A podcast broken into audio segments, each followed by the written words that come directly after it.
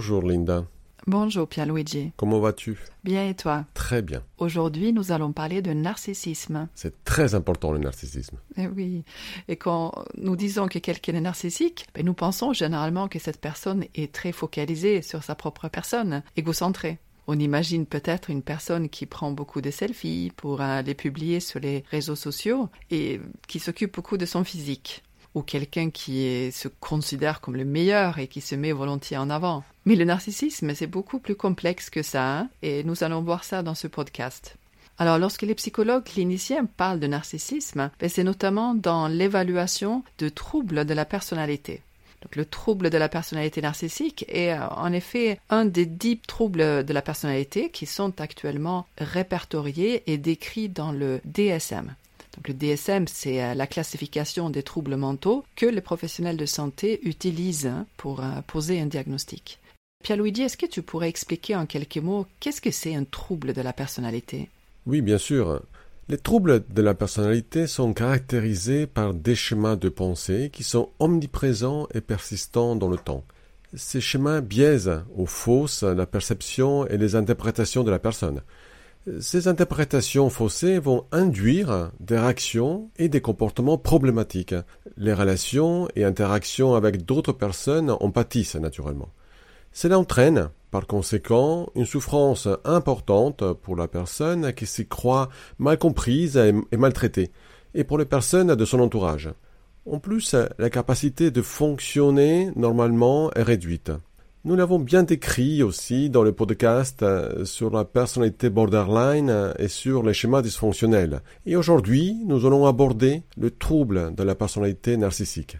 Alors comment peut-on décrire ce trouble ben, le DSM, donc la classification des troubles mentaux, qui répertorie tous les critères pour poser un diagnostic, hein, a aussi donc des critères pour euh, ce trouble de la personnalité.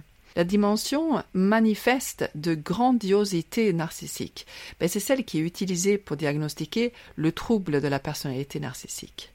Oui, en effet, pour euh, ce diagnostic, il faut que la personne présente au moins cinq des manifestations suivantes. D'abord, la personne a un sens grandiose de sa propre importance, par exemple, euh, surestime ses relations et ses capacités, s'attend à être reconnu comme supérieur sans avoir accompli quelque chose en rapport? Elle est également absorbée par des fantaisies de succès illimité, de pouvoir, de splendeur, de beauté et d'amour idéal. Elle pense être spéciale et unique, et ne pouvoir être admise ou comprise que par des institutions ou des gens spéciaux et de haut niveau. Elle a également un besoin excessif d'être admirée et pense que tout lui est dû. S'attend sans raison à bénéficier d'un traitement particulièrement favorable à ce que ce désir soit automatiquement satisfait. Oui, donc elle ne comprend pas qu'on puisse pas lui donner un rendez-vous à l'heure qu'elle, elle a choisie, ou qu'elle, elle doit attendre dans la queue pour passer la commande dans un restaurant. Oui, elle, euh, elle pense devoir être traitée différemment et qu'elle a des privilèges que d'autres euh, n'ont pas. Ensuite, elle exploite aussi l'autre dans les relations interpersonnelles, utilise autrui pour parvenir à ses propres fins. Oui, puisqu'elle considère en fait les autres comme inférieurs à elle, donc elle peut s'en servir. Et les autres ne sont pas intéressants, ne sont pas importants. Voilà, peut-être euh, dans un prochain podcast, on parlera du pervers narcissique, cette euh, personnalité qui allie euh, narcissisme et psychopathie. Elle manque aussi d'empathie, pas disposée à reconnaître ou à partager les sentiments et les besoins d'autrui. Oui, elle est tellement focalisée sur elle-même qu'elle ne tient aucunement compte des sentiments et besoins des autres personnes. Elle a aussi beaucoup d'envie envers les autres, elle envie souvent les autres et croit que les autres l'envient. Si vous n'êtes pas d'accord avec une personne narcissique, ben, elle, elle va penser que vous vous opposez à elle, euh, souvent par jalousie. Donc, elle est dans la comparaison constante et elle est à l'affût de tout signe qui pourrait indiquer que quelqu'un est au-dessus d'elle. Parce que si quelqu'un est au-dessus d'elle, cela, ça va être interprété comme un danger pour la personne narcissique, qui va se défendre à dévaloriser l'autre personne, et donc en étant jaloux ou envieux. Et dernier critère, la personne narcissique fait preuve d'attitude et de comportements arrogants et hautains. Ce qui est en quelque sorte euh, assez logique vu les autres critères que nous avons énumérés ici. Donc, on l'a bien compris, hein, les, les, individus avec un côté grandiose narcissique ben, se flattent et se valorisent eux-mêmes. Donc, ils sont aussi extravertis. Mais les critères qui sont euh, énumérés dans le DSM ne nous expliquent pas vraiment le fonctionnement du narcissique, puisqu'ils précisent seulement la dimension grandiose. Il y a les études qui considèrent que le narcissisme est constitué de plusieurs dimensions et que ces manifestations peuvent être divisées en deux thèmes ou dimensions majeures. Donc on parle de grandiosité narcissique et après on parle de quelque chose qui s'appelle la vulnérabilité narcissique nous connaissons déjà les manifestations de l'aspect grandiose, mais la vulnérabilité narcissique, nous connaissons un peu moins. Oui, en effet, la dimension vulnérabilité chez le narcissique est tellement en décalage avec la grandiosité qu'il est parfois difficile de la relier à celle-ci. La dimension vulnérabilité se traduit par une sensibilité aiguë aux stimuli qui activent des doutes sur sa propre valeur et les pensées de dévalorisation de soi. Ça peut être le cas quand une personne évalue son collègue de travail comme plus performant et cette comparaison active immédiatement des doutes qui s'accompagnent d'émotions négatives. Cette vulnérabilité se manifeste par des émotions fortes que sont la honte, la jalousie et la colère. La personne narcissique met en œuvre des tentatives d'éviter ces émotions qui la font souffrir, elle se replie socialement, elle s'isole pour éviter de se confronter au jugement des autres. Donc, dans la vulnérabilité narcissique, on retrouve une estime de soi qui dépend fortement de l'approbation des autres, d'être reconnu et admiré par les autres.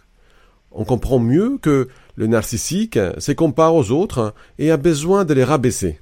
Donc les personnes avec une forte vulnérabilité narcissique sont visiblement en détresse et fragiles parce que la vulnérabilité narcissique est donc associée à une vécu émotionnel négatif omniprésent. Il faut savoir que la vulnérabilité narcissique est aussi associée à d'autres troubles de la personnalité, notamment le trouble de la personnalité borderline. Tu as raison, euh, Linda. Chez le narcissique, grandiosité, vulnérabilité narcissique s'alternent, parfois se mélangent même. Pour comprendre, il faut imaginer quelqu'un qui, par moment, manifeste une grande assurance et dans d'autres moments des doutes importants sur soi. Ce qu'il faut retenir, c'est que la grandiosité n'exclut pas la vulnérabilité. Et les deux dimensions sont souvent corrélées. Plus on a de la grandiosité, plus on a également de la vulnérabilité. Et les études montrent que L'expression d'une grandiosité narcissique suivie d'une vulnérabilité narcissique est courante chez les patients qui consultent pour ces troubles de la personnalité. En effet, dans la phase de vulnérabilité narcissique, la personne peut demander de l'aide parce qu'elle déprime et souffre beaucoup. Je pense que ça serait bien d'illustrer ça par un cas. Donc, je vais euh, parler de Alain. Très bien.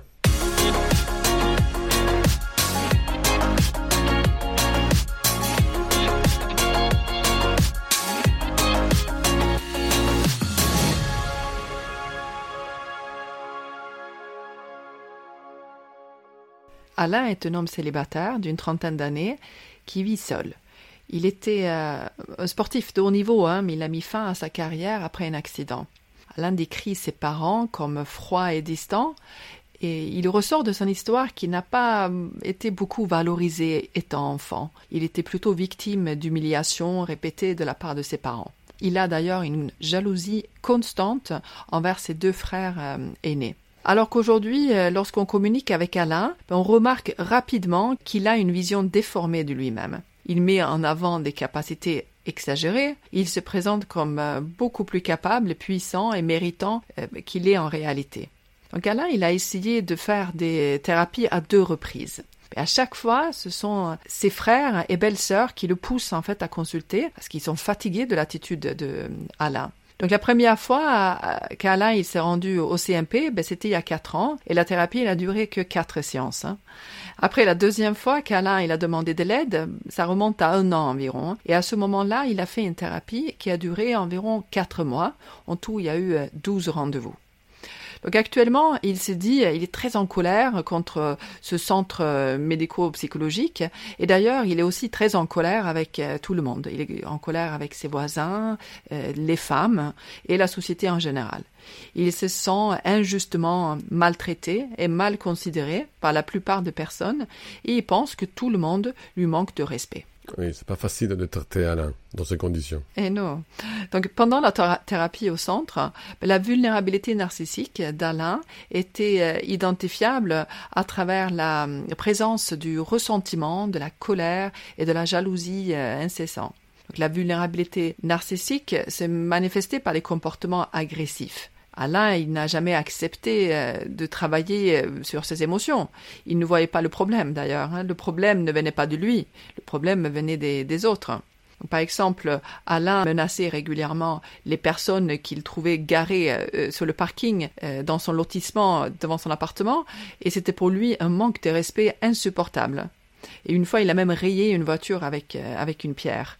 Donc, il évoquait euh, l'aider, euh, même pouvoir tirer dessus sur une personne avec sa carabine, s'il y avait quelqu'un qui garé devant. Il faut quand même savoir qu'Alain, il n'avait pas de voiture. Il a, il a même pas un permis de conduire. Donc, c'est pas facile, hein, comme tu disais, de faire une psychothérapie avec, avec lui. Hein. Oui, évidemment. D'abord, il se moquait régulièrement des thérapeutes. Il les mettait au défi. Il leur disait Je sais que je suis narcissique et vous ne pouvez rien y faire. Vous pouvez faire votre truc d'empathie, mais cela n'aura aucun effet sur moi. Donc rapidement, il les tutoyait et il rabaissait euh, les thérapeutes. Hein. Tu n'es pas assez formé pour mon cas, tu ne peux pas m'aider. Donc il rappelait euh, qu'il ne voulait pas changer en fait. Il disait je suis venu au centre pour obtenir des médicaments, pas pour faire cette thérapie ridicule. Donc, en plus de critiquer ces thérapeutes, ben, le narcissisme d'Alain s'exprimait tout au long de ces deux thérapies par une idée grandiose de lui-même, par la croyance que tout lui était dû, et donc, il n'a jamais reconnu d'avoir reçu quoi que ce soit de bénéfique de la psychothérapie, et après, il a mis fin au traitement ben, sans même prévenir le centre. Alors, c'est intéressant ce cas d'Alain, qui décrit bien la dimension euh, grandiose cette grandiosité narcissique est donc euh, un aspect du narcissisme à la pointe de l'iceberg. En dessous, nous trouvons la vulnérabilité narcissique. Elle était moins visible chez Alain, mais bien présente. Et que peut-être euh, dans le cas suivant, on va mieux l'identifier. Oui, donc je vais vous parler de Patrick. Il cherchait d'abord de l'aide pour une dépression chronique. Mais au fil des sciences de la thérapie, le psychologue a remarqué la présence d'une grandiosité narcissique. Donc, dans le cas de Patrick, ce qui se manifeste en premier lieu est la vulnérabilité à travers la dépression et ensuite, ben, on a remarqué la grandiosité. Patrick était un homme célibataire de 40 ans. Il était musicien, mais pour subvenir à ses besoins, il a longtemps travaillé dans la restauration.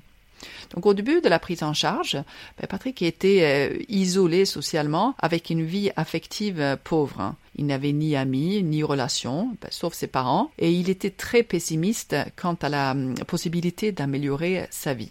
Patrick avait des idées suicidaires sans vraiment être triste. Il avait un sentiment de vide constant.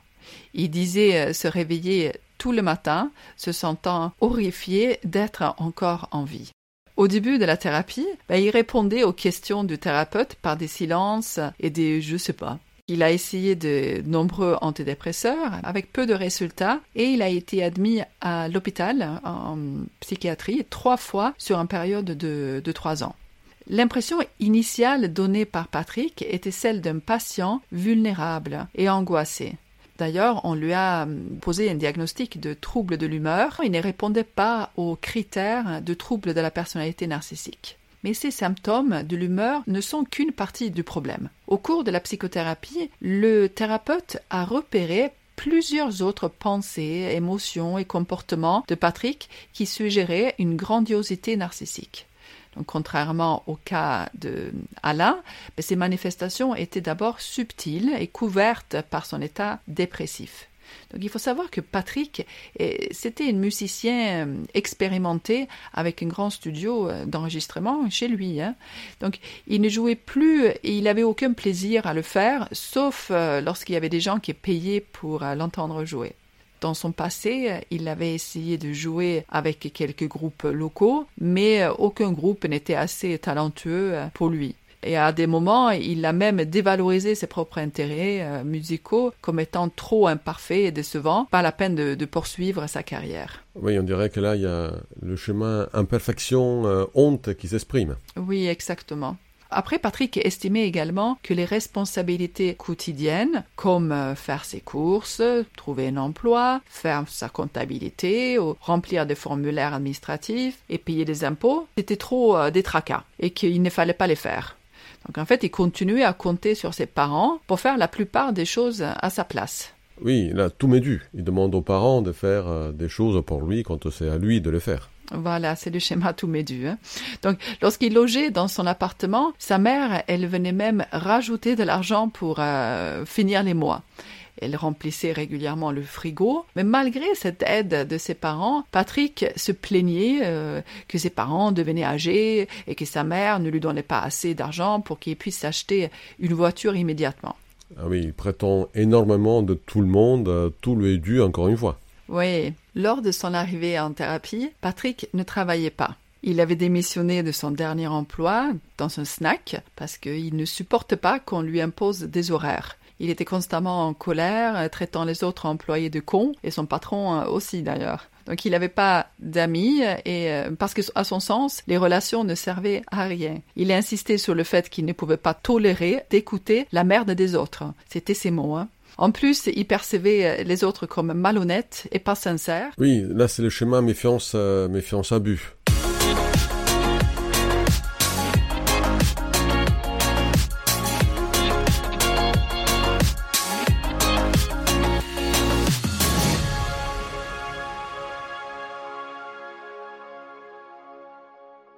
Au cours de la thérapie, qui a duré six mois, Patrick a bien évolué. Il est arrivé à reconnaître que ses états dépressifs étaient attribuables à sa manière de voir le monde et les autres. Ses schémas de pensée ont pu être assouplis et Patrick a appris des habiletés sociales et de communication. Il vit aujourd'hui en couple pour la première fois de sa vie et il travaille de nouveau dans un restaurant comme serveur. Et cela se passe bien car Patrick est maintenant très attentif à l'activation des schémas.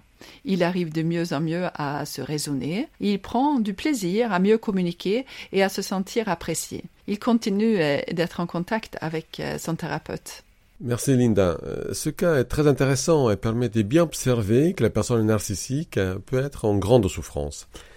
Des caractéristiques importantes de ces symptômes d'humeur dépressive doivent alerter sur la possible présence d'un narcissisme pathologique. Premièrement, la dépression de Patrick était caractérisée par le vide, le nihilisme et l'agitation plutôt que la tristesse.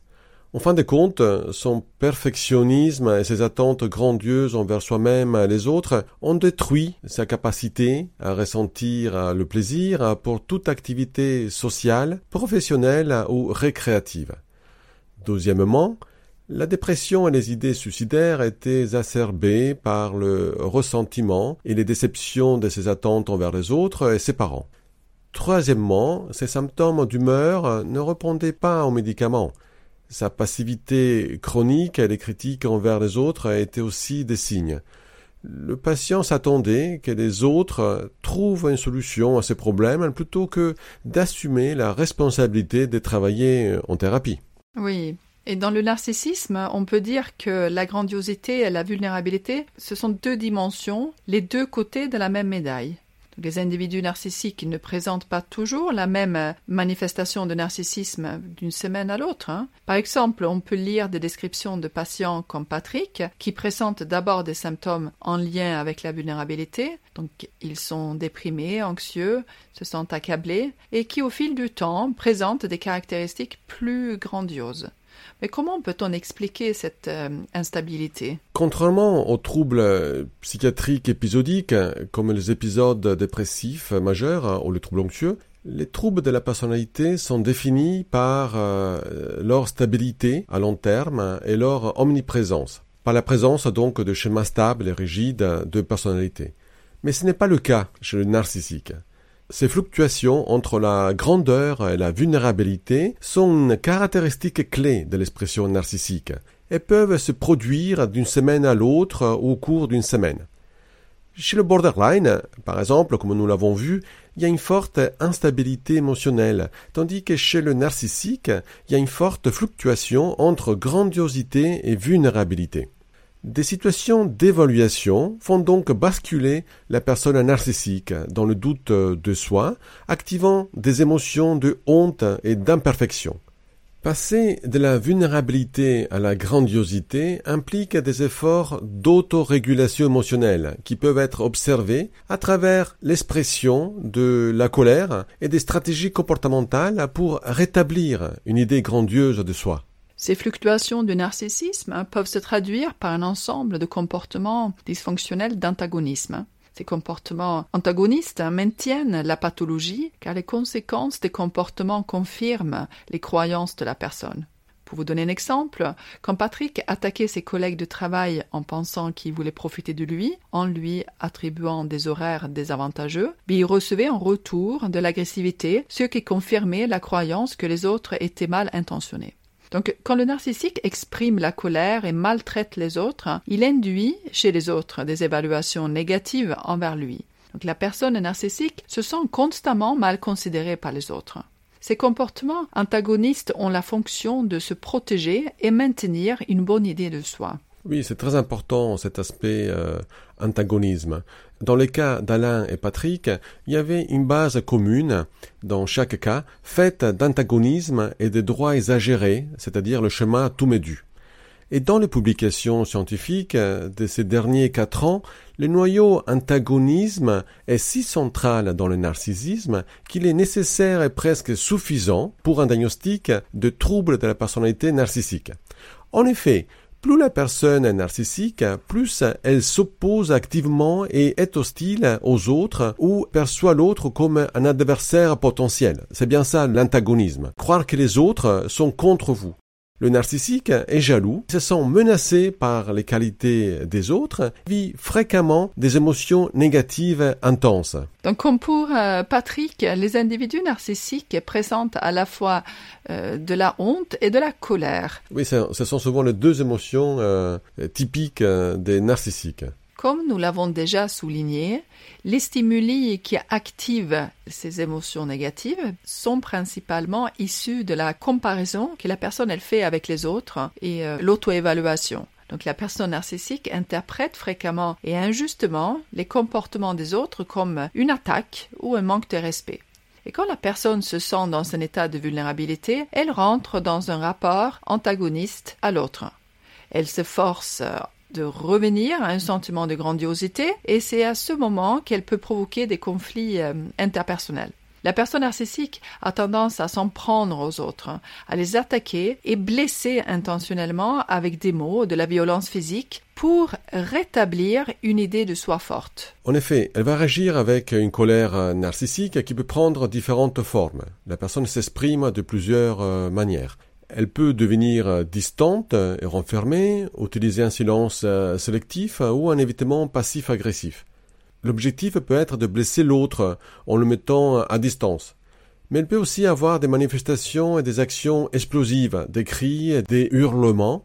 Là encore, elle réagit à l'humiliation, caressant, en mettant en œuvre un comportement d'attaque.